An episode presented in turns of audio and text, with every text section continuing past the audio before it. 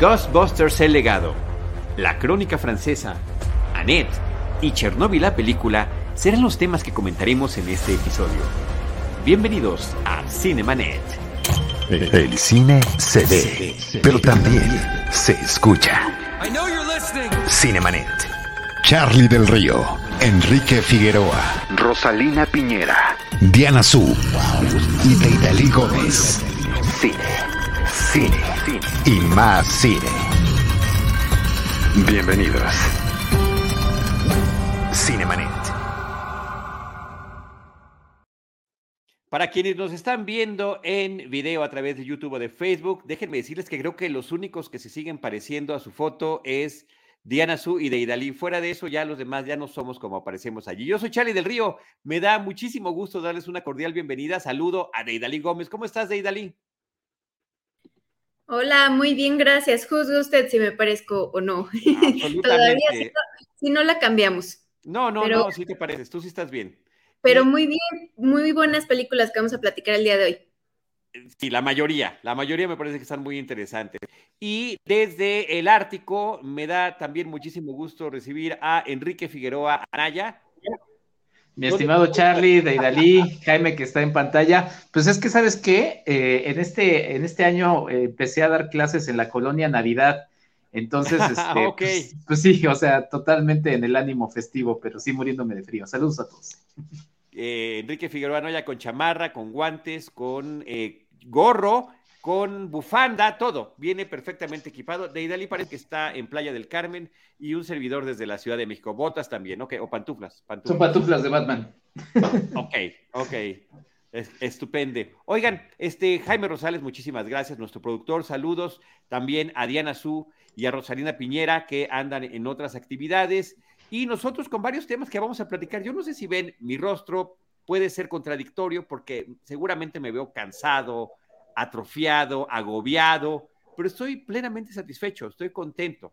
O sea, si una palabra pudiera definir cómo me siento ahorita, sería satisfacción, porque bien lo decía Deidali, traemos unas películas muy interesantes que creo que nos elevan el corazón a los cinéfilos y distintas películas y no nos elevaron la misma película a todos. Creo que también eso es importante comentarlo, pero ya lo iremos platicando poco a poco. Eh, antes de empezar a ir eh, charlando sobre las películas que están en cartelera, quiero mencionar que recibimos el día de hoy de parte de Universal Pictures unos libros que vamos a obsequiar a nuestro público. Son de, eh, pues son del libro Querido Evan Hansen, de donde está basada la película Querido Evan Hansen o Dear Evan Hansen, que también está en cartelera. Una película de Stephen Chopsky y que protagonizan Ben Platt, Julianne Moore y Caitlin Dever.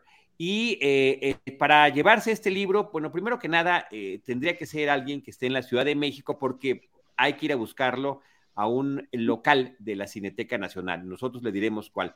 Pero lo que tienen que hacer es enviarnos, ¿a dónde nos lo van a enviar, Jaime Rosales? Nos tienen que enviar una foto de pantalla, una captura de pantalla, donde se vea que están suscritos a el podcast de Cinemanet Plus, ya sea en, Spotify o en Apple Podcast o en Amazon Music también, en cualquiera de esos. Y nos lo pueden enviar a nuestro Twitter y a nuestro Facebook, facebook.com diagonal cinemanet o eh, arroba cinemanet en Twitter.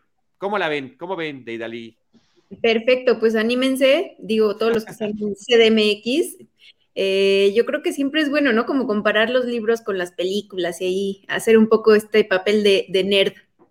Claro, y siempre crear polémica, Enrique. Sí, sin duda. Y bueno, la invitación justamente, si la dinámica es que se suscriban al podcast, eh, quizá es un poco forzado el comentario que voy a hacer, pero coincidentemente en la misma semana disfruté una vez más Jurassic Park, El Mundo Perdido, en donde sale Julianne Moore, y también este, Atrápame si puedes, en donde sale Amy Adams las dos películas de Steven Spielberg, así que escuchen, eh, ya que se van a suscribir a Cinemanet Plus, el más reciente especial que hicieron Charlie de Río y José Antonio Valdés dedicado a, Steven Spielberg, la segunda parte de un especial largamente esperado, entonces ahí para que vayan haciendo este, la tarea completa y se vayan eh, intermetiendo más en querido Evan Hansen, del que tenemos libros para regalar. No, padrísimo. Muchas gracias por el comercial. Buen comercial y un saludo a Pepe Valdés. Qué regalazo nos dio con ese nuevo podcast de, de, Steven Spielberg, más de 10 años después de la primera parte. No, está muy padre. Cinemanet Plus es Cinemanet con el signo de más. Recuerden que es el nuevo feed de nuestro podcast, donde estamos poniendo todos los episodios recientes y también rescatando desde el inicio poco a poco. Saludos a Jimena Lipman. Buenas noches, primera vez que los veo en vivo. Saludos, muchas gracias. Pues aquí estamos todos los miércoles. Por cierto, vamos a cumplir ya casi 16 años de existencia como podcast. Ángel López, también es su primera vez. Mira, puras primeras veces, qué padre y qué gusto que nos estén acompañando. 16 años a finales de noviembre se cumplen formalmente Cinemanet. Eh, el año pasado hicimos un gran festejo de 15 horas de podcastón que nos dejó agotados todavía hasta el momento. Así que el festejo será seguir haciendo semanalmente este programa, si a ustedes les parece bien. Y bueno, eh, Deidali y Enrique Figueroa Naya, vámonos ya a platicar de las películas que traemos. Entre las cintas que ya se encuentran en cartelera está Chernobyl, la película, una cinta que está retratando desde una perspectiva distinta, porque el tema de Chernobyl ha sido tratado en series, está esta fabulosa serie de HBO que también comentamos eh, pues muy recientemente, tiene un par de años, si no me equivoco, eh, esa serie, pero hay películas de terror basadas en Chernobyl, hay una serie, hay varios documentales en torno a esto, y ahora nos viene esta película de ficción, la misma película eh, deja claro que si bien está basada en esta terrible terrible tragedia de mediados de la década de los años 80 eh, eh, de esta planta nuclear de Chernóbil, también nos está mencionando que los personajes que nos están presentando allí son ficticios y están creados con este propósito de hacer más asequible la historia. Esto también es un recurso que se ha utilizado en muchísimos otros casos donde se abordan temas históricos, pensando en tragedias eh, muy conocidas, pues está la del Titanic, la película de Titanic, de James Cameron, pues sí narra lo que pasó en el Titanic, pero este, los personajes de, Leonardo DiCaprio y de Kate Winslet, pues no existieron. Y eso es muy triste para mucha gente. Spoiler. No, bueno. Em, pues sí, esta película aparte tiene la particularidad de que es la versión eh, rusa, ¿no? Lo que mencionabas de la serie de, miniserie de HBO, que es difícil de superar, la verdad. Eh, son cinco o seis capítulos, pero bastante eh, sustanciosos y, y, es una versión eh, que si bien eh, no quiero decir que te eche a perder esta película, porque esta película eh, tiene un punto de vista muy particular, pero digamos que sin la serie de HBO, esta película hubiera tenido revelaciones, ¿no? O respecto a, los juicios morales que hubo después de, en torno a las autoridades que, estuvieran pues a cargo del manejo de esta catástrofe, ¿no? Eh, pero bueno, es desde la perspectiva de uno de los eh, trabajadores que llegó a eh, pues, auxiliar en los primeros minutos, horas de esta explosión que hubo. Y bueno, de aquí parte, pues son dos partes de la película, ¿no? El lado de atender la emergencia, pero también la vida familiar de este personaje que pues se va a sacrificar de alguna manera para pues tratar de recibir algo pues favorable para su familia. Sí, es inevitable la, comparación con la serie, como bien menciona eh, Diana. Em, y bueno, pues ni modo. A mí lo que llama la atención, eh, como siempre cuando, cuando empiezan eh, este tipo de películas a presentarse, a proyectarse en pantalla, es el asunto de que justo como dijo Diana, es una producción rusa, ¿no? sabemos, conocemos la riqueza del cine ruso, lamentablemente no nos llega tantísimo cine contemporáneo ruso, pero bueno, eso ya es un plus.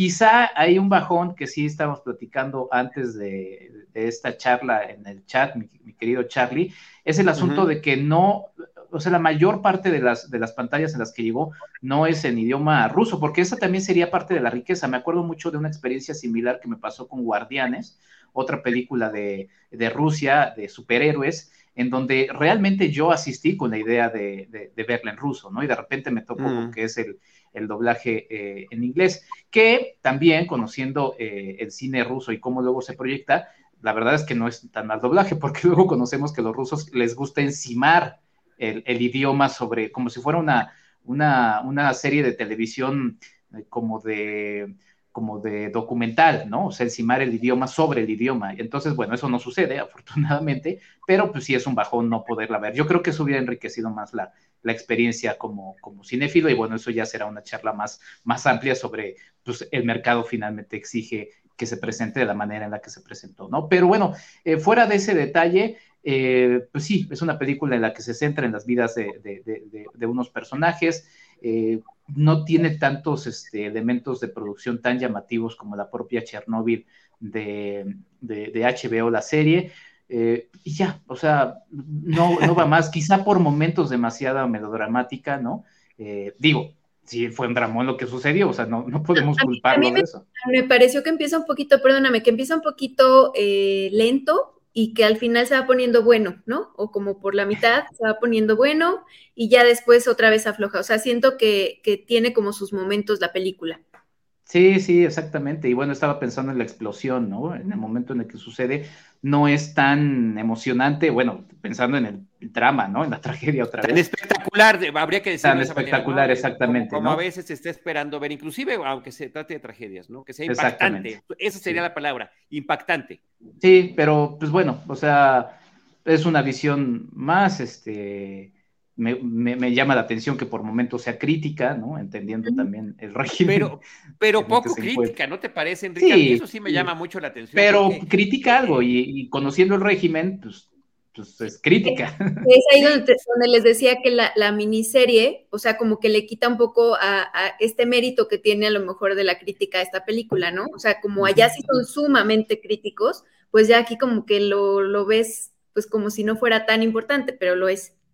Lo, es, y, pero además lo verbalizan. Hay un momento en el que un par de personajes ya están entrados ahí en las labores de rescate y dicen, aquí nadie nos escucha. Tú estabas allí, ya dime qué pasó. Y el otro se voltea y dice, ¿acaso eso importa ahora? y ya, ¿no? De eso no vamos a hablar.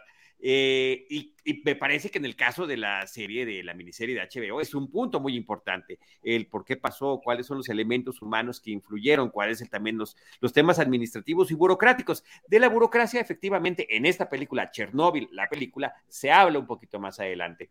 Pero eh, yo creo que ciertamente la parte inicial pues me parece demasiado melodramática, inclusive diría yo telenovelesca, o sea, no sé cómo te diga el canal de las estrellas en ruso, pero algo así podría describir lo que está pasando con estos personajes que se reencuentran, tienen su pasado, hay un vínculo muy particular entre ellos, parece que reconectan y justo cuando está esta posibilidad de retomar una, eh, eh, una relación perdida, pues ocurre la tragedia y aparte para hacerlo todavía mucho más dramático está el elemento que a mí por supuesto que me parece eh, muy eh, emotivos, así afecta emocionalmente al espectador el tema de la infancia, el tema de los niños y el tema de un pequeño en particular y lo que puede eh, pasar con él a partir de, todo esto que estamos viendo. Y claro, nos da esta otra perspectiva, yo diría inclusive eh, de Idalí y, Enrique, que podría ser hasta complementaria de la serie. Sabemos como cosas distintas, distintos aspectos. Aquí están como mucho más clavados en el tema de cierto grupo de rescatistas que tienen una labor muy particular y eso es lo que estamos viendo. Y hay un momento en el que se cruza un camión, cuando ellos están saliendo y otro grupo de camiones con trabajadores, con mineros, lo sabemos ya con detalle por la miniserie, están en camino. Y dicen, están mandando allá más este, gente que se va a encargar de esto. Entonces siento que esa parte pues termina termina funcionando como complementaria. Y no deja de ser interesante, claro, la perspectiva rusa, sí, lo, opino igual que Enrique, creo que ese es el valor. Y también estoy un poco pues, desconcertado de este tema de que la película en México la puedes ver en ruso en un 20% de las salas, habría que buscar en cuál, la puedes encontrar doblada al inglés y la puedes encontrar este, doblada al español. También hay esa opción, están las tres opciones. Eh, además, nos está recordando nuestro productor Jaime Rosales que el protagonista de la película, el que tiene el personaje principal, este personaje que es como que el que no necesariamente se adhiere a lo que dictan las reglas, ni de su trabajo, ni del régimen, pero que finalmente, pues, eh, por cuestiones personales, sale el heroísmo eh, principal, es el propio director de la cinta. Entonces, bueno, Daniela, Kozlovsky se llama. Eh, yo, yo no quería atreverme a, ser tan arriesgado como tú, Deidali, de decir el nombre, porque lo vamos a decir mal. No, hay, no hay forma, no hay forma de que lo podamos decir bien. Y, mira que ahora que lo menciona, la verdad es que se me ocurrió y, no sé si arrepentirme de mencionarlo, pero me recordó un poco a este eh, Kuno Becker y su película del sismo del 85 que dirige y actúa y también tiene elementos muy melodramáticos, un poco similar a esto. La verdad es que no quería compararlo, aunque hay que decirlo, creo que Chernobyl se para mucho mejor que aquella película de cuyo nombre no me quiero acordar ahora que me acordé. Es verdad, es verdad. Oye, este, y por cierto, ya más el dato curioso ya final, este director, actor, Danila, eh, creo que su nombre sí me sale más fácil, eh, también tiene un personaje en la serie Vikingos. Y eh, qué curioso es la diferencia de muchos histriones, de muchos actores, como cuál es el look que tienen cuando están perfectamente rasurados como aparecen en la película, y el otro look que es completamente distinto, barbón y todo, que les da otro tipo de, de personalidad como que mucho más imponente. Y es la misma persona, nada más es con barba o sin barba. Sí, así es. Bueno, también se presenta una canción en ruso al inicio de la película. Y pues bueno, nada, ahí está la invitación justamente de un evento que sucedió hace 35 años, ahora que en este 2021 estuvimos muy movidos con las diferentes este, conmemoraciones y aniversarios de hechos históricos con números eh, con cerrados, por así decirlo. Entonces, 35 años de Chernóbil, pues bueno, una oportunidad para ver un punto de vista eh, distinto. Sí, sí, y como dices tú, efectivamente, de parte, de parte de ellos, justamente, que, eh, y, es un tema que no ha terminado a la fecha esta, esta, situación. Pues bueno, ahí está, eh, Chernóbil, la película que está en cartelera. Eh, por otra parte, pues tenemos, creo que de las cosas que más me han emocionado en esta semana, yo apenas la vi este fin de semana que se estrenó, que se estrenó la crónica francesa de Friend Dispatch de Wes Anderson, un director que creo que tiene y, quienes somos cinéfilos hemos identificado claramente, porque no hay manera de no notarlo, un estilo muy peculiar de crear historias, de contar películas, del el estilo que tienen sus personajes, pero también diría yo, hasta prodigioso en la forma en la que narra visual y musicalmente eh, cada una de sus tomas. Hay una eh, selección de colores, de diseño de producción, de eh, unos encuadres donde todo está perfectamente equilibrado, un balance impecable y que lo ha llevado y mejorado película tras película. La película favorita de un servidor de este director es el, Hotel Budapest, el, Gran Hotel Budapest. Eh, y esta me parece que queda muy cerca. Creo que es una película donde nos arroja a través de la historia de eh, una revista semanal que no existe, ficticia, que él ubica en Francia, haciendo un homenaje a ese país y, a muchas cosas que le interesan de Francia, pero basándose en el gusto que el propio Wes Anderson tiene por eh, la publicación de New Yorker. Digamos que es un homenaje de New Yorker con este estilo visual y creo que algo que destaca mucho es cómo la palabra escrita, eh, o en este caso la palabra leída, platicada y actuada, pero como si lo estuviéramos leyendo propiamente de, una, de un impreso, es lo que va llevando el ritmo de la historia. Sí, pues y aparte, bueno, no es solo una historia, ¿no? Eh, vemos muchos rostros conocidos en el reparto, pero sí es importante decir que no todos tienen el mismo peso, ¿no? Eh, de pronto hay algunos que salen muy brevemente para, para nuestro gusto, eh, pero es, sumamente emocionante ver cómo eh, son cuatro historias pues que, van narrándose, como dices tú, al estilo, como si alguien más lo estuviera contando en un, en leyendo una sección de revista, que por cierto está inspirada en The New Yorker. Eh, y pues que aparte este director crea completos eh, atmósferas, ¿no? Para hacer sus películas. Eh, esto lo, filma en un pueblo francés donde, por lo que nos han contado, pues él hizo que toda la producción y todos los actores estuvieran conviviendo de manera muy cercana, ¿no? Y todo lo estuvieran haciendo como en una burbuja mientras filmaban, pues para que estuvieran como en el, en el, mismo mood, ¿no? de los personajes a lo mejor. Entonces, eh, yo pues quería decir que era, esta es una película que si a lo mejor a nivel historia, a mí de pronto, y eso que soy muy fan de Wes Anderson, me dio un poco de, se me hizo largo, larga en algunas partes. Eh, visualmente no, no, hay, no hay nada que reprocharle, ¿no? O sea, visualmente sí, sí podríamos decir que es una obra maestra. Eh, todo lo que ves es como si estuvieras viendo una pintura, estuvieras viendo una fotografía y algo que siempre quisieras recordar. Entonces es una película que el valor visual que tiene, sí, no sé si vaya a estar en el ranking de sus mejores películas, pero debería, ¿no? Yo no, yo creo que sí, yo creo que sí. Fíjate, voy a decir antes de pasarle la palabra a Enrique que estaba calificando las tareas de sus alumnos. no, estoy bromeando, Enrique. Te vi haciendo unas anotaciones. Me imagino que son para, para lo que vas a decir ahorita. Ahí están tus anotaciones, las estás subrayando.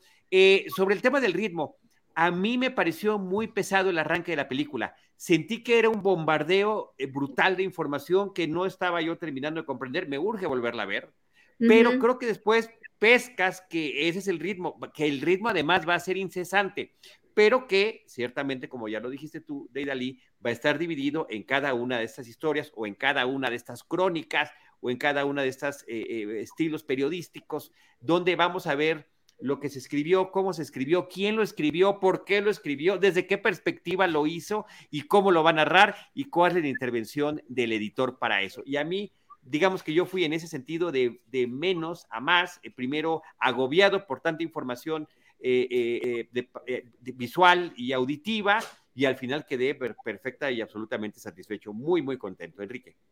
Yo no, yo no la vi, ¿eh? Esta, esta yo no la vi. Ah, ok, ok. Los apuntes eran de la... ¿eh?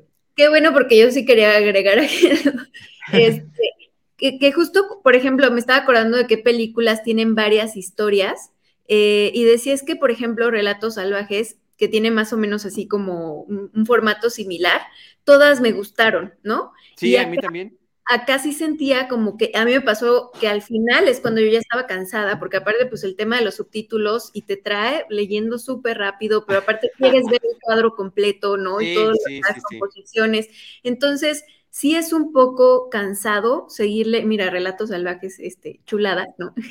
Pero la verdad es que em, es lo único que le reprocho, ¿no? Y como tú dices, a lo mejor es de esas películas que tienes que ver como con más calmita y, procesarlas eh, más, ¿no? Que es también pues parte de lo que, lo que este director hace, ¿no? Que sí te está retando a que no te quedes nada más con el, lo primero de, de la historia, ¿no?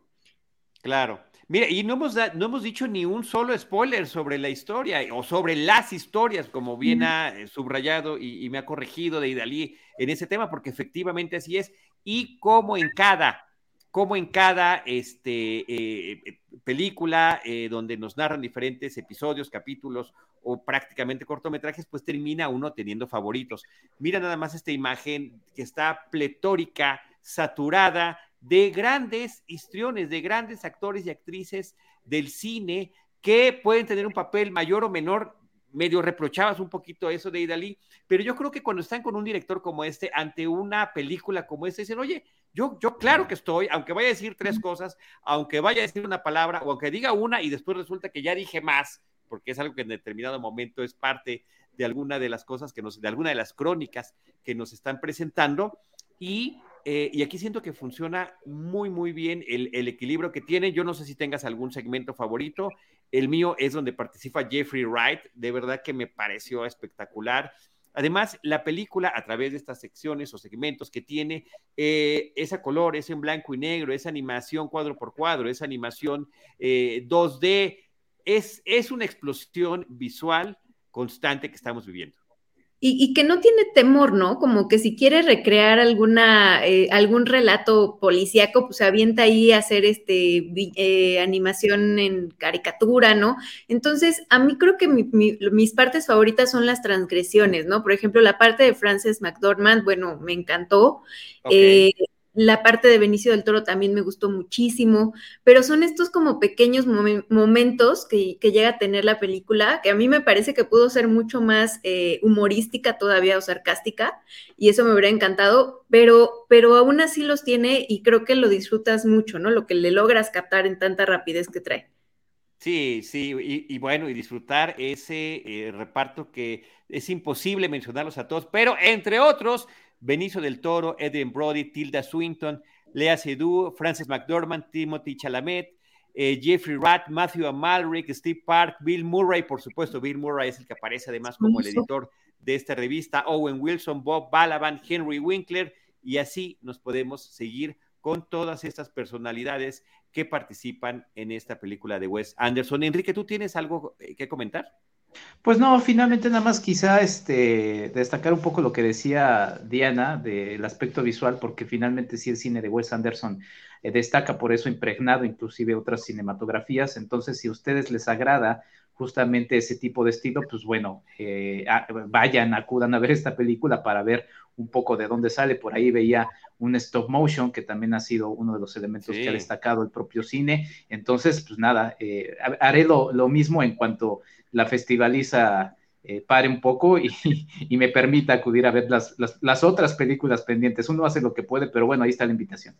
No, a ver, eh, esto sí hay que mencionarlo y nosotros hemos estado aprovechando todas estas experiencias que ha tenido en todo este, siempre en su trayectoria Enrique Figueroa Anaya, pero pues en estos últimos días, en estas últimas semanas, ha estado siendo incesante la eh, participación de Enrique en festivales, varios, en festivales en plural, eh, cubriendo, entrevistando, participando, visitando y la cantidad de películas que ha visto es impresionante y de repente, claro, pues no alcanza a poder ver todas, sobre todo las que llegan a estar en cartelera comercial, pero ya sabes que estamos también promoviendo todo lo que lo que haces para tu podcast, para eh, Cinema Tempo, para Cinemanet y, y, todo esto que has, que has logrado, Enrique, por supuesto, además, ese programa ya lo mencioné más de una vez, pero esta recuento donde muchísimos colegas te apoyaron para platicar lo que pasó en el Festival Internacional de Cine de Morelia, me parece que queda un testimonio increíble. Este, vamos a cambiar de película, no sin antes eh, mencionar el, hashtag que nos puso Jimena Lipman,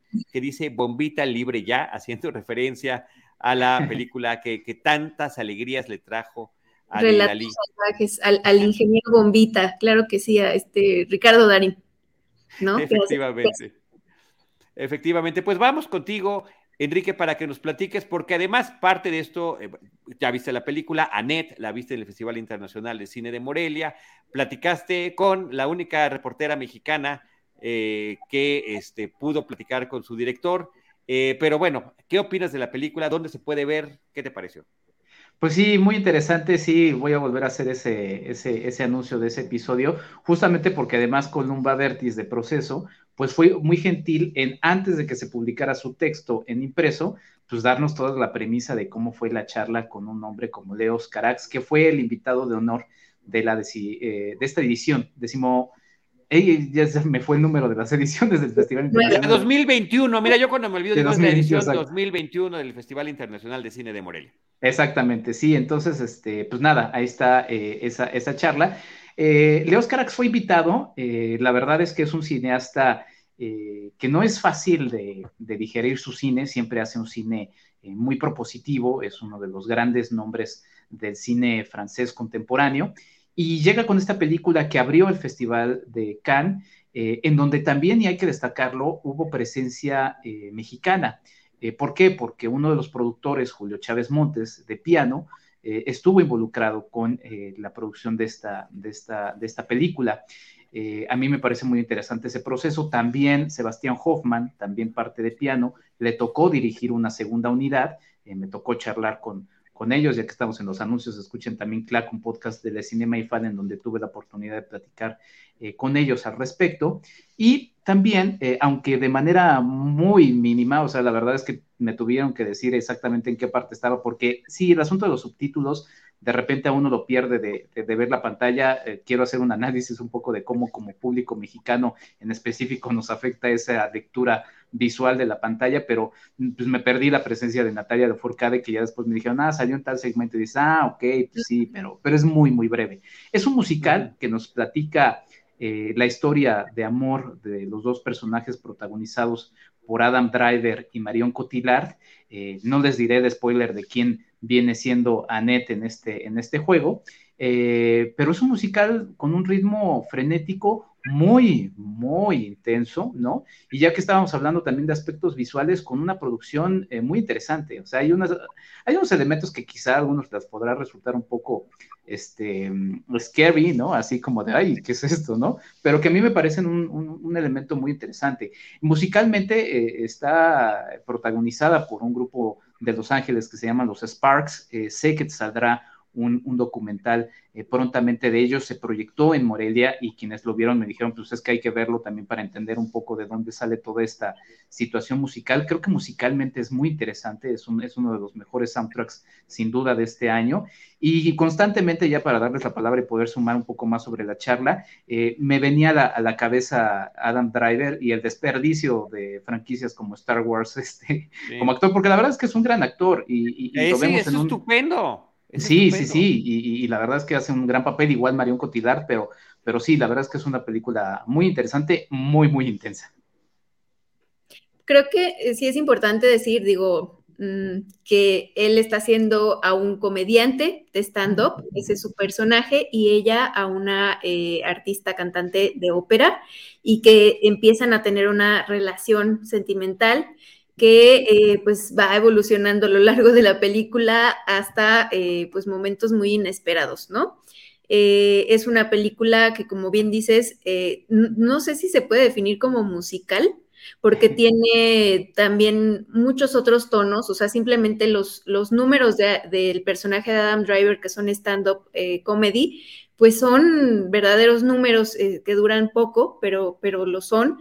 Eh, y bueno, la película pues va, va teniendo este, montajes escénicos que si a ti te gusta el teatro, yo creo que la vas a disfrutar bastante.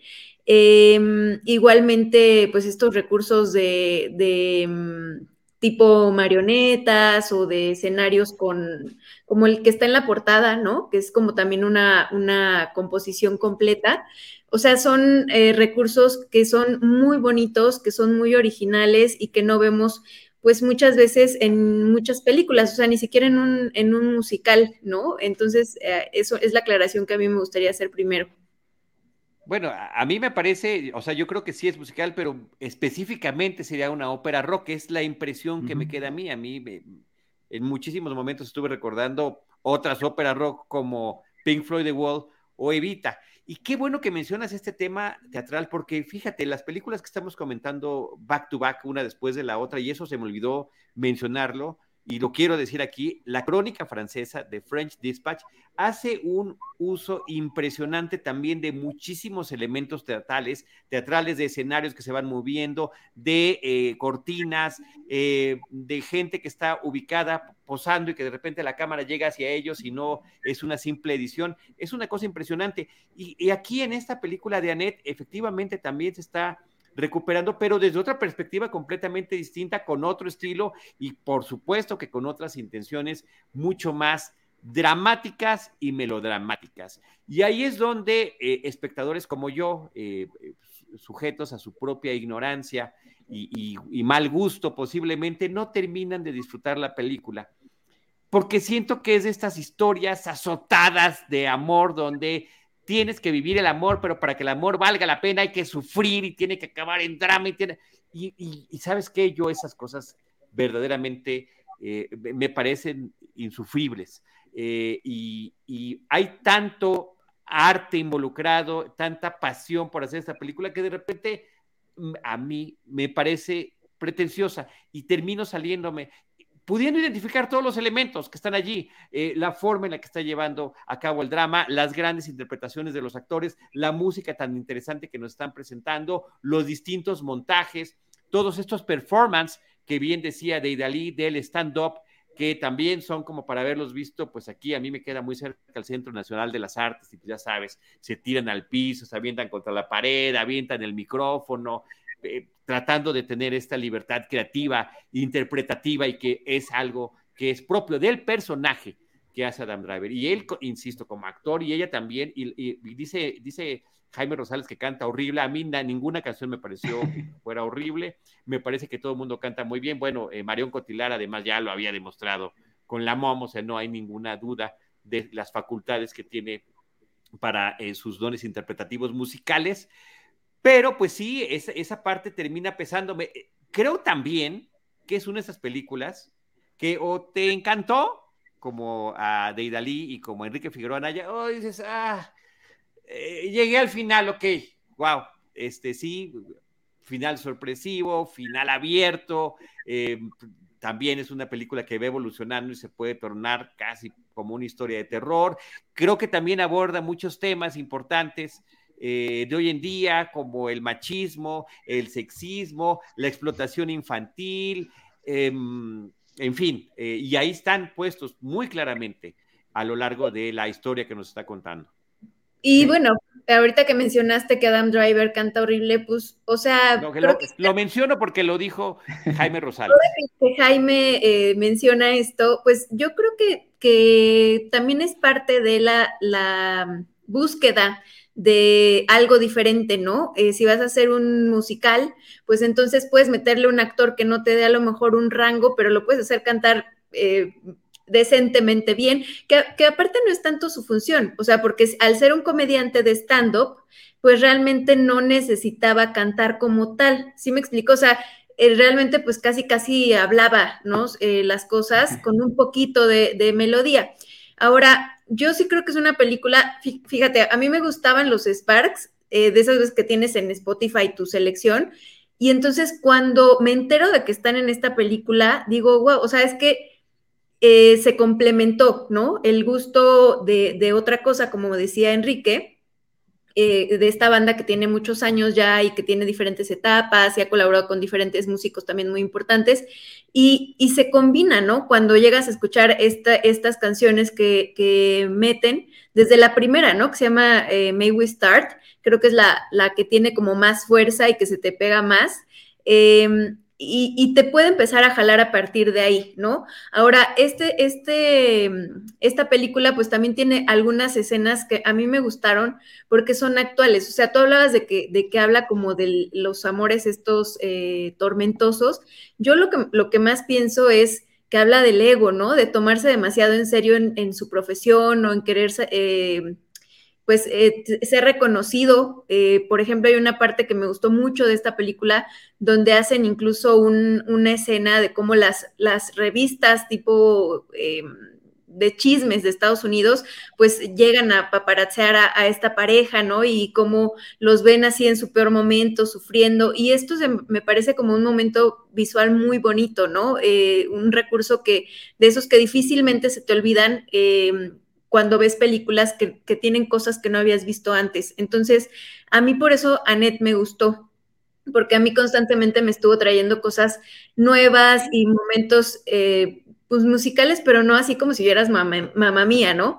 O, sea, no, sí tenían sentido, sí tenían algo... algo que decir y algo que criticar. O sea, sí, y ahí están esos temas y me parece que efectivamente es correcto, pero insisto, eh, y nos ponen a Pierce Brosnan cantando. Qué barbaridad. Eh, eh son, las cosas que, con las que nos distrae nuestro productor Jaime Rosales. sí, todo eso, digamos que entiendo todo eso, el mensaje me llega, pero al final de cuentas no termino disfrutando la experiencia plenamente. Y creo que debería. La música está padre. Y no nada más está la música creada para la película, también integran música de Sparks que ya tenían eh, eh, que, ya, que ya era conocida y que están en algunos momentos ahí en la cinta. Y creo que el arranque también de la película con ellos está bien padre. Esa, ese plano secuencia que tiene al inicio de la cinta está muy bien logrado.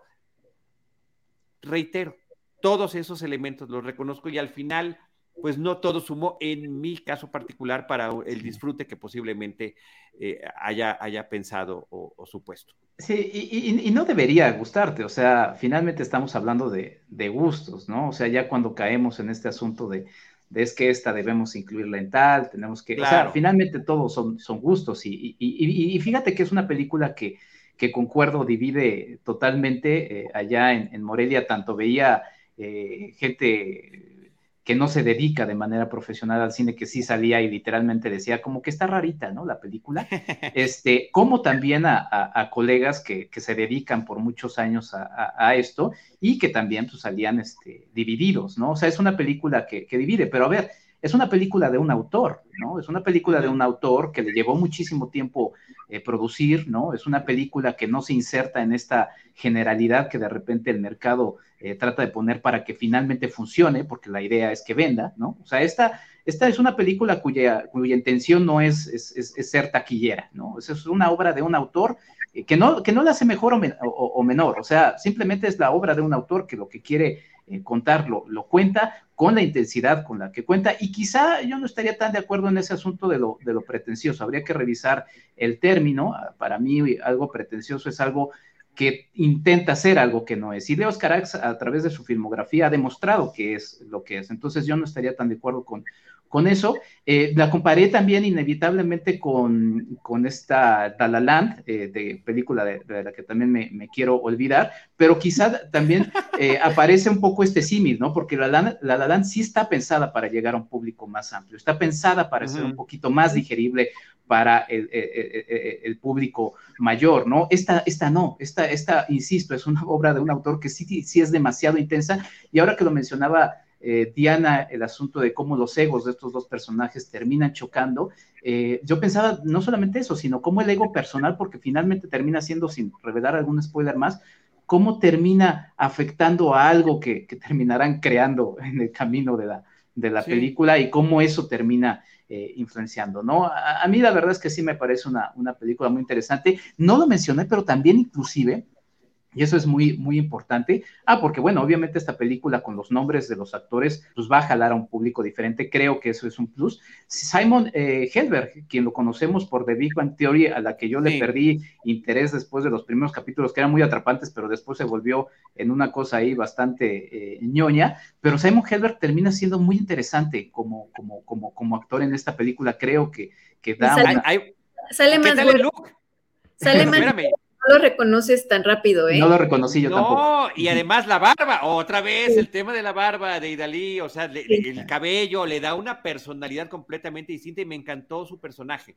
y se sale, se sale del personaje en el que lo vemos Totalmente, de lo que ya lo tenemos identificado, claro. Exacto. Eso está increíble, me gustó muchísimo verlo. Exacto, inclusive comparado con Cotillard y, Driver, eh, yo creo que sí, sí amplía más su, rango, porque ellos dos, digo, los hemos visto en más películas, obviamente, eh, pero, pero sí, me gusta mucho el trabajo de, de Helberg. Y sí, o sea, hay canciones quizá muy cursis como esta que, que, termina siendo la de We Love You.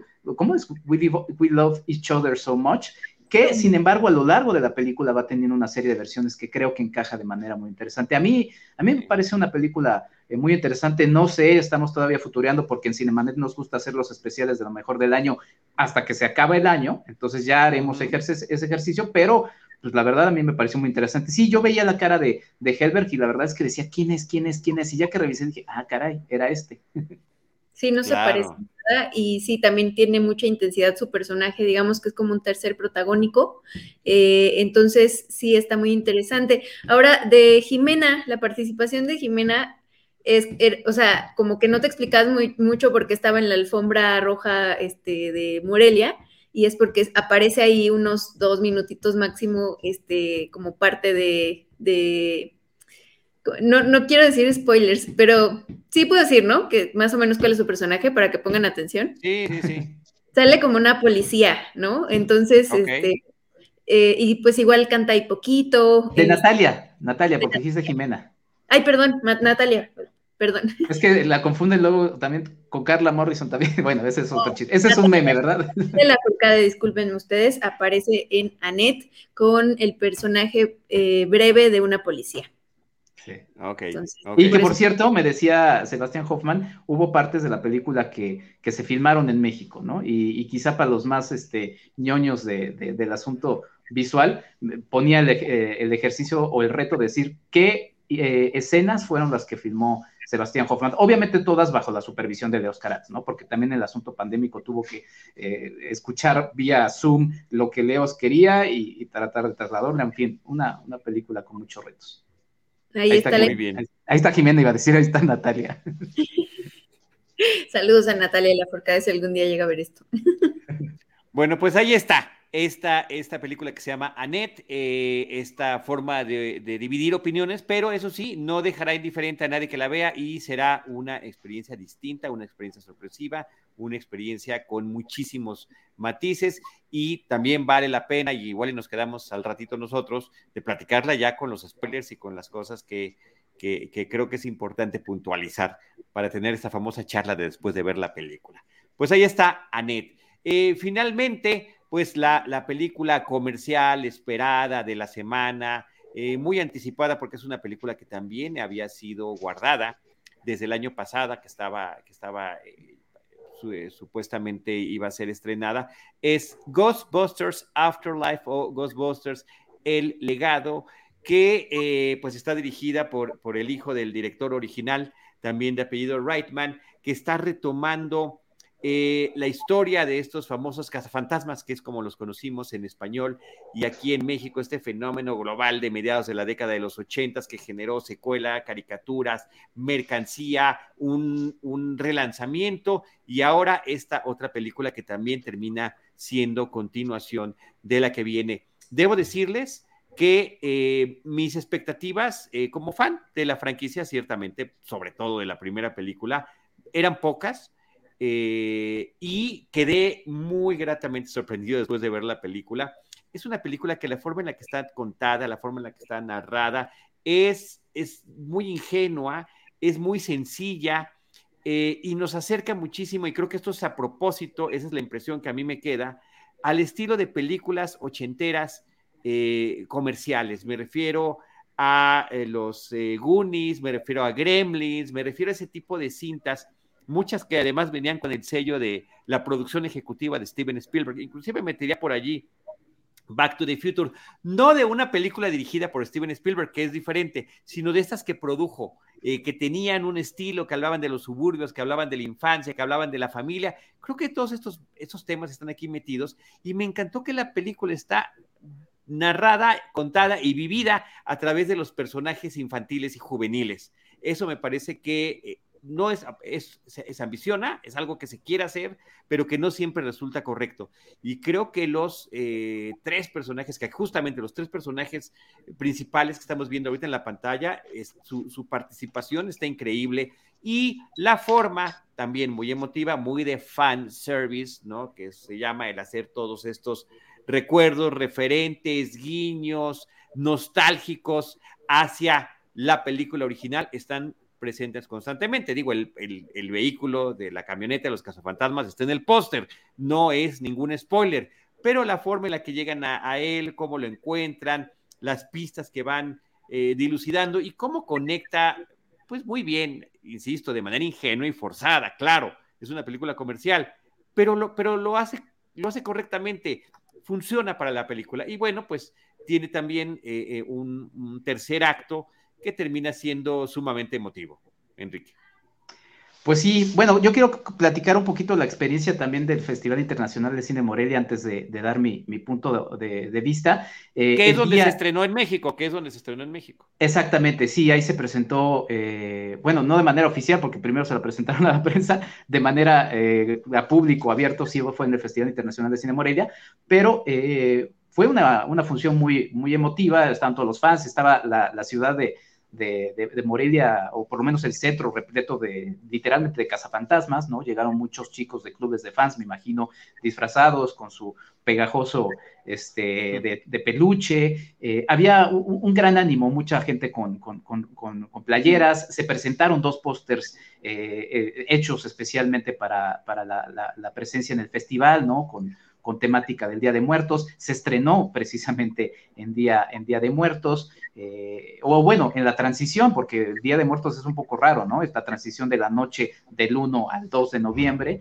Eh, entonces, bueno, la verdad es que fue una, una función muy, muy emotiva. Eh, fuera de ello, eh, mencionabas y mencionabas distintas ocasiones, mi querido Charlie, el asunto de que es una película comercial, es una película comercial, sí, pero entre, hasta en las películas comerciales, y mencionabas justamente al rey de, las películas comerciales, hay, hay, hay, hay, carnita, ¿no? Y Steven Spielberg es, es, y lo remitimos otra vez, es especial para que lo vean, es, es un tipo muy, muy, muy aversado. Creo que esta película, eh, yo como, o sea, a mi, a mi generación le tocó la caricatura, la caricatura de inicios de los 90, esa es mi, mi, mi, mi, relación con los cazafantasmas, obviamente llegué a las películas también de niño, pero yo no me consideraría fan. Y quitando ese elemento de, del fan, creo que solamente es una película de entretenida y ya, punto. O sea, no, no, no creo que, que, que, que va más, o sea, quitas ese elemento de la nostalgia y queda en eso. Lamentablemente, eh, creo que, y eso es un mal que ha, quedado en distintas películas que han hecho lo mismo, hay un término que, salió que se llama el famoso legasequel, ¿no? O sea, como una legasecuela, que son estas películas de Te paso la estafeta, este, en donde creo que muchas están muy mal paradas justamente por el asunto de que remiten demasiado o, tienen como fin el, asunto de la nostalgia. La nostalgia no está mal. Vemos las películas viejas, nos gustan, nos recuerdan y finalmente es un ejercicio muy humano porque finalmente eh, también en nuestros propios recuerdos quitamos lo malo y, nos quedamos siempre con lo bueno. Lo que creo que, está mal para una eh, obra eh, creativa es que sea su único vehículo, porque quitas ese elemento y eh, carece, por ejemplo, como la, propia Ghostbusters de 1984, de ese elemento rebelde, anárquico, que creo que es el motor de, esa película y que cuando la ves eh, es lo que te hace resultar divertida. Aquí, pues sí, aparece Electo One, aparecen los artilugios de los cazafantasmas, aparecen los uniformes, pero yo creo que lo que le daba sensación a las películas originales de los cazafantasmas era, era ese humor y, y aquí Aquí lo deja a un lado, no profundiza tanto en los personajes, justamente para dar este, este, este asunto nostálgico del fanservice. Creo que también, aunque pudiera parecer emotivo, eh, el, asunto de, de poderle dar un homenaje a uno de los cazafantasmas que sabemos que no, que no está vivo para el momento de la filmación, este, termina siendo demasiado forzado y termina siendo bastante, bastante endeble. La verdad es que inclusive, o sea, elige un pueblo genérico que eh, curiosamente está vacío, eh, nadie se acuerda de los hechos que sucedieron hace tantísimos años cuando son hechos que terminaron siendo muy importantes. Creo que es una película que solamente tiene eso y que no termina siendo realmente un homenaje tan positivo al, al, sentimiento de la película original. Voy a cerrar con un bombazo que puse por ahí en Twitter. Inclusive creo que la película de 2016, protagonizada por las chicas, es, es una especie de acercamiento más propositivo a eso, ¿no? Tanto que dividió a la gente. Y creo, y esa también es otra reflexión que he tratado de estar pensando últimamente, a veces como fans, y yo me asumo como fan de muchas otras cosas, somos muy negativos para nuestras propias este, producciones y terminamos limitándolo porque, pues sí, da ese calorcito saber, ah, está esto, pero pero, pero nos quita esa, esa cosa que sí hizo la de 2016 y que dividió terriblemente a la gente, inclusive, y, la acabo de presentar en un curso para niñas y niños, termina hasta contaminando la propia visión de los niños y niños que muchos dicen, ay, pero es que no es la, o sea, los niños no, no, tendrían por qué entrar en esa, en esa, en esa este, conversación y curiosamente fue una película que les encantó a las niñas sobre todo, ¿no? Entonces, pues bueno. perdón, ¿la de 2016 o cuál? Es que ya no. Sí, la de 2016, la de 2016, porque además pues sí, o sea, inclusive ahí es una, es una herramienta para estas cómicas, ¿no? Que sí es muy similar un poco a lo que sucede con la de, con la de 1984, que más que el asunto de los, de los fantasmas, y es, es, una herramienta para este, este, este grupo de cómicos eh, muy, muy, muy versátil y quisieran también un cine muy propositivo, eh, rebelde, anárquico, que siento que aquí queda, queda, queda fuera, ¿no? Entonces, eh, pues bueno, porque, porque inclusive a los personajes principales, la niña pues, pues, nadie la molesta, o sea, no, no hay alguien, o sea, los otros, los otros villanos no eran los fantasmas, era toda esa sociedad de, que, estaba contra estos nerds, ¿no? Y aquí no, inclusive el chico que quiere enamorar a la chica, pues la chica muy rápido está con él, entonces... Eso es lo que no me gustó tanto de, la película. tanto el rogar, este, Enrique, pues ya, ya también. Fíjate que me molestaba, yo no tuve la oportunidad de verla para este podcast y me siento devastada, esa es la palabra. Eh, pero fíjate que a mí me molestaba mucho eh, ver las películas, como dices, ya con conciencia, eh, las, las, las, las, del 80 y, y 90 y ver este acoso hacia la mujer, ¿no? Era como, como la parte que no me gustaba de estas películas, a pesar de que las recuerdo con gran cariño, pues porque son parte también de nuestra infancia, ¿no? Eh, y cuando viene la de 2016 sí siento que, bueno, ya como que se redime, pero no, pero a la vez no, porque acuérdate que el personaje de Chris Hemsworth es como el objeto sexual que ellas utilizan para vengarse de, este sexismo que hubo en los 80, ¿no? Entonces como que esta película, mi expectativa es, bueno, a ver si ya arreglan por fin este, este problema de, de perspectiva. Tratan, tratan, tratan, tratan, ¿eh? Es muy importante que pongas atención porque sí, hay, hay, eh, hay una conciencia sobre ese tema que me parece muy importante. Oye, una vez más, un gran saludo a Ángel López, nuestro agradecimiento por parte de todo el equipo y de la producción nos, aportó ya ahí en el super chat, ahí está en pantalla. Agradecemos tus generosísimos y amables comentarios. De verdad que muchas gracias, Ángel. Y, bueno, qué bueno que nos estás eh, viendo y, conociendo a través de los diferentes espacios en los que estamos participando. Todos estos que somos un grupo de colegas que vamos saltando de un lado al otro, compartiendo esto que nos gusta, que es la pasión por el cine, por las series, y que a veces, inclusive, llegan a enfrentarnos en términos de opinión. Por ejemplo, yo no estaría totalmente de acuerdo con todo lo que ha dicho Enrique Figueroa Anaya, lo cual no significa que no tenga muchísima razón. Estoy de acuerdo las películas, muchas, y crecimos con muchas de esas películas ochenteras, y voy a volver a decir comerciales, eh, creo que es importante reiterarlo, Enrique, este, como lo he estado haciendo, e, eran muy propositivas, nos traían cosas nuevas que no habíamos visto antes. Y sí, también es verdad, estamos ahorita acostumbrados a que ya, ya no les llamamos las películas, ahora son las franquicias, ya es parte de una franquicia mayor y entonces nos llega el remake, la secuela, la precuela o el reboot, dependiendo de la forma en la que se va a, a adoptar. Sí, cierto. Pero aún ahí también, como tú dijiste hace ratito, también hay estilos y también hay categorías y también hay formas de hacerlo. Yo creo que esta película en particular, eh, eh, debo reiterar, la forma en la que le hizo eh, Reitman, Jason Reitman, el hijo de Ivan Reitman, el que hizo la primera, tiene mucho amor hacia ese estilo de cine de esa década, al cine infantil y juvenil, Spielbergiano, vamos a decirle, pero había muchos otros autores en el momento. Y creo que eso tiene un valor especial porque es, es reconocer y es, y es homenajear porque creo que esta película en estilo está más emparentada con esas, aunque temáticamente pertenece a el, estilo de los Ghostbusters. Y creo que es una combinación interesante. Y por otra parte, quiero volver a destacar el papel de los roles infantiles, de estos niños y a mí a ver, a mí la película me transportó Enrique y el elemento de nostalgia a mí me funcionó al máximo al grado de acabar la película con los ojos llorosos y emocionado. Y no particularmente porque hay un tema como muy emotivo que, ah, por eso lloras. No, a mí, a mí lo que me hizo sentirme de esa manera fue que durante esa hora y media fui niño otra vez. Y eso creo que no hay, no tiene, no, hay como, no tiene precio, como dice la, la tarjeta de crédito. Eso no tiene precio, no, no tienes cómo darle un valor.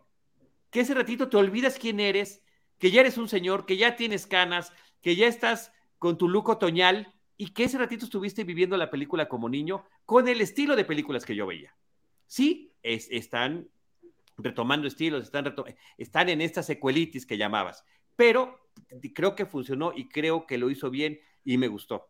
Y, este, y, los chavitos están sensacionales. Quiero decir sus nombres. Finn Wolfhard, que lo conocemos muy bien eh, por eh, Stranger Things, Makina Grace, que además ha hecho una serie de papeles, hizo esta película con el Capitán América, ¿cómo se llama? De Idalí, que, eh, que es una niña prodigio, eh, que, él, que él adopta, bueno, muy bonita película, eh, creo que ha crecido muy bien. Y este Yo la, conocí personalmente en Annabelle, ella también hacía ah, el claro, de los Warren y nos dio ahí unas entrevistas, una niña bien, bien linda, muy bien portada y sobre todo talentosa y además muy inteligente, o sea, se ve que es avispadísima. Y, nos presentan a otro chavito que se llama Logan Kim y su personaje, Enrique, se llama Podcast. ¿Cómo no vas a querer a un niño que, que se hace llamar Podcast? E, eso me pareció que fue, que fue muy interesante. Y bueno, pues toda este, es, esta conexión que hacen en el tercer acto de la película, que pues, sí puede estar forzado, sí las cosas, o todo ocurre demasiado rápido, todo ocurre en, eh, prácticamente en un par de días, pero pues a mí me parece que terminó funcionando.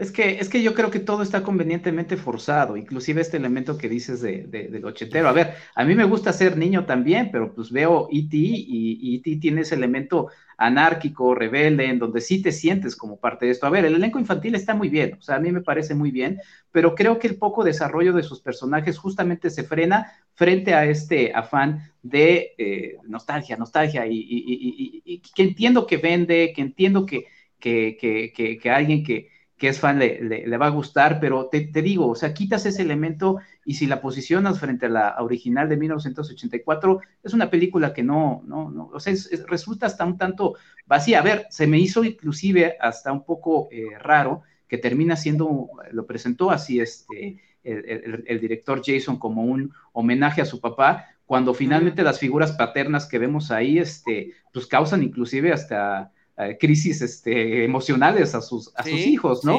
Entonces, o sea, no sé, como inclusive también veo todo este asunto de, de, de, la justificación de por qué no está un personaje que no diré más porque inclusive en el tráiler se contienen de, mencionar ese elemento, pero lo siento así como, híjole, está, está, muy forzadón y, y, me hubiera gustado ver más de los niños, pero pues no hay más escrito para ellos. Entonces, la verdad es que me deja con esa sensación de, o sea, está bien, pero no, no va más.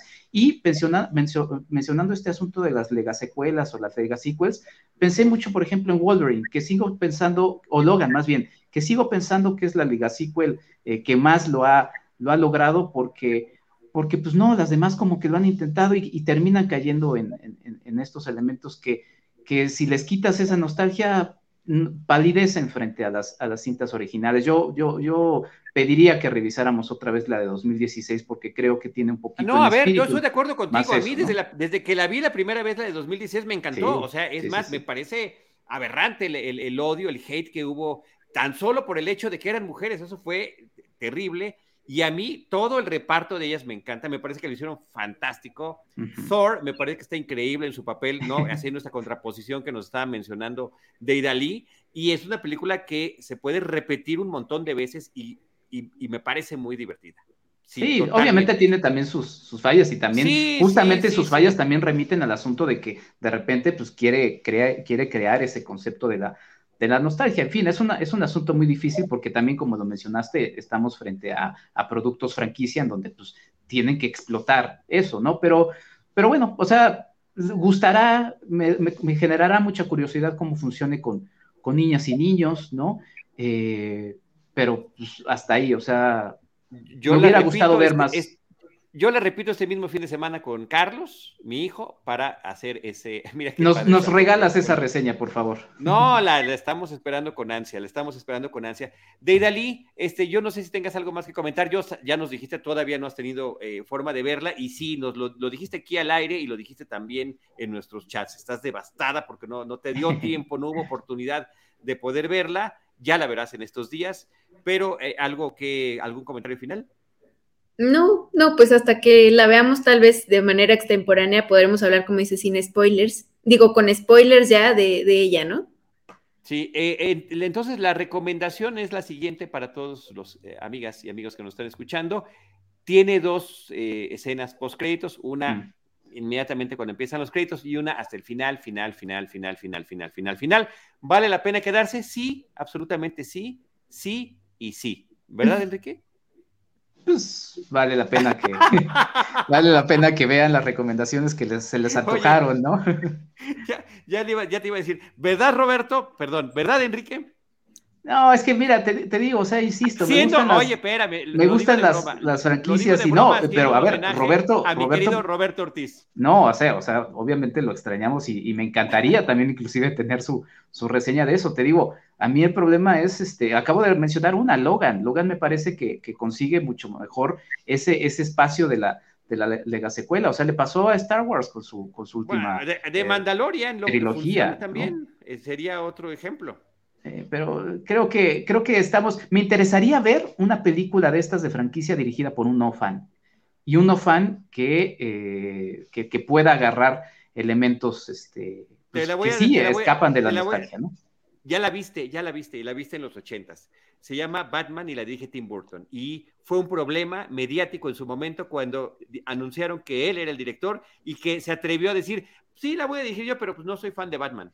Y la Batman regresa, que también platiqué de ella en un podcast muy largo con Antonio Camarillo, este, me parece la más completa de, Burton porque se quita justamente eso, pero hay una anécdota, justamente en una mesa con, los de producción, alguien al fondo, y lo describe Tim Burton en un reportaje de la Hollywood Reporter, le dice, oye, es necesario que le salga eso negro al pingüino de la boca, y Tim Burton dice, pues, ¿quién es este cuate? Pues era un ejecutivo de, McDonald's. Ahora todos esos son los que en la mesa ponen todos estos elementos para que estas películas pues terminen. A ver, ayer vivimos un asunto muy extraño en el que eh, un tráiler estaba generando demasiada conversación y lo único que nos está vendiendo es nostalgia. Yo no, no he visto alguna conversación sobre cuál es el otro elemento, lo único que nos está vendiendo es la nostalgia y genera, eh, por eso se están guardando ese elemento que seguramente va a aparecer y que todo el mundo quiere ver, que por ejemplo en el tráiler de Force Awakens pues se lo gastaron en el primer tráiler, ¿no? O en el segundo, pero pero es eso, o sea, son productos que están vacíos. Ahí está lo que le molestaba tanto al.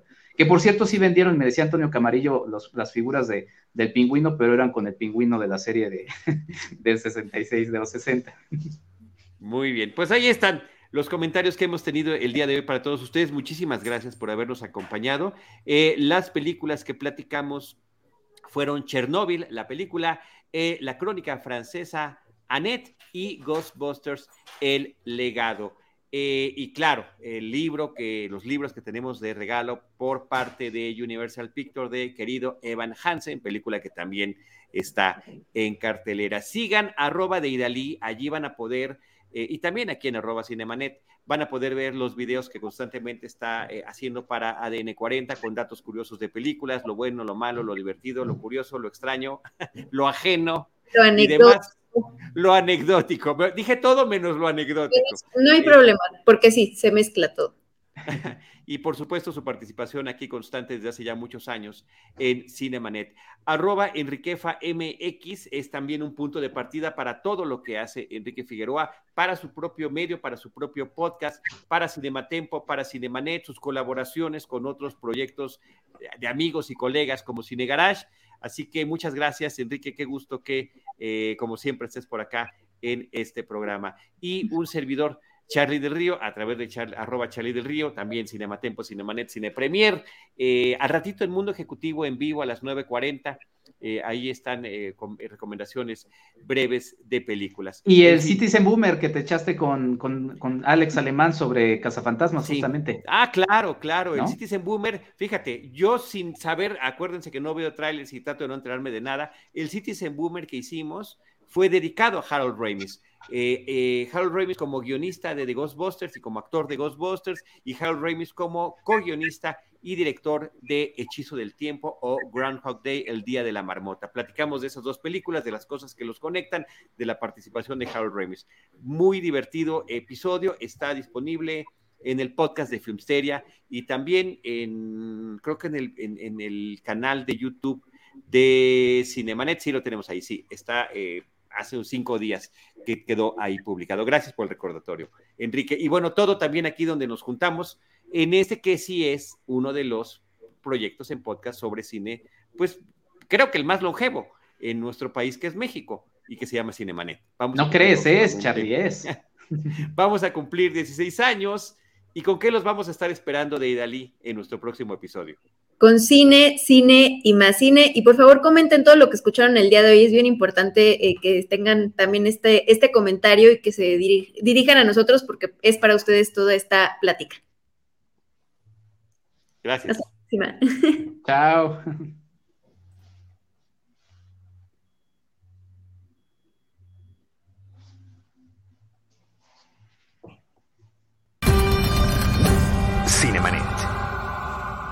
First of all, all Jason, it's a true honor to have you here today. Thank you for your time. Thank you. You have a unique perspective of this franchise because we know that you grew up with it. And I wanted to ask you how scared and how happy were you to make it and to choose the correct title for it? I'm thrilled with the title here in Mexico of Ghostbusters Legacy because that's exactly what it is. This is a movie about legacy, not only inside the movie, but outside the movie. In certain way i could notice that the storyline of this movie mirrors your own story with the franchise. Like if you should or not pick up the proton pack and you decided to do it after so many years how do you feel about about yourself and about all these years that you've grown up? You know uh I was seven years old on the set of the original Ghostbusters, and I grew up really a Ghostbusters fan. And once I became a filmmaker, I thought I would just make my own movies, and Ghostbusters was my dad's movie. And I had to develop the courage to pick up the proton pack myself. It was only once I found this uh, to be a, like a personal story, a story where I could actually kind of tell my story through the character of Phoebe Spengler, that I really understood I needed to make this movie.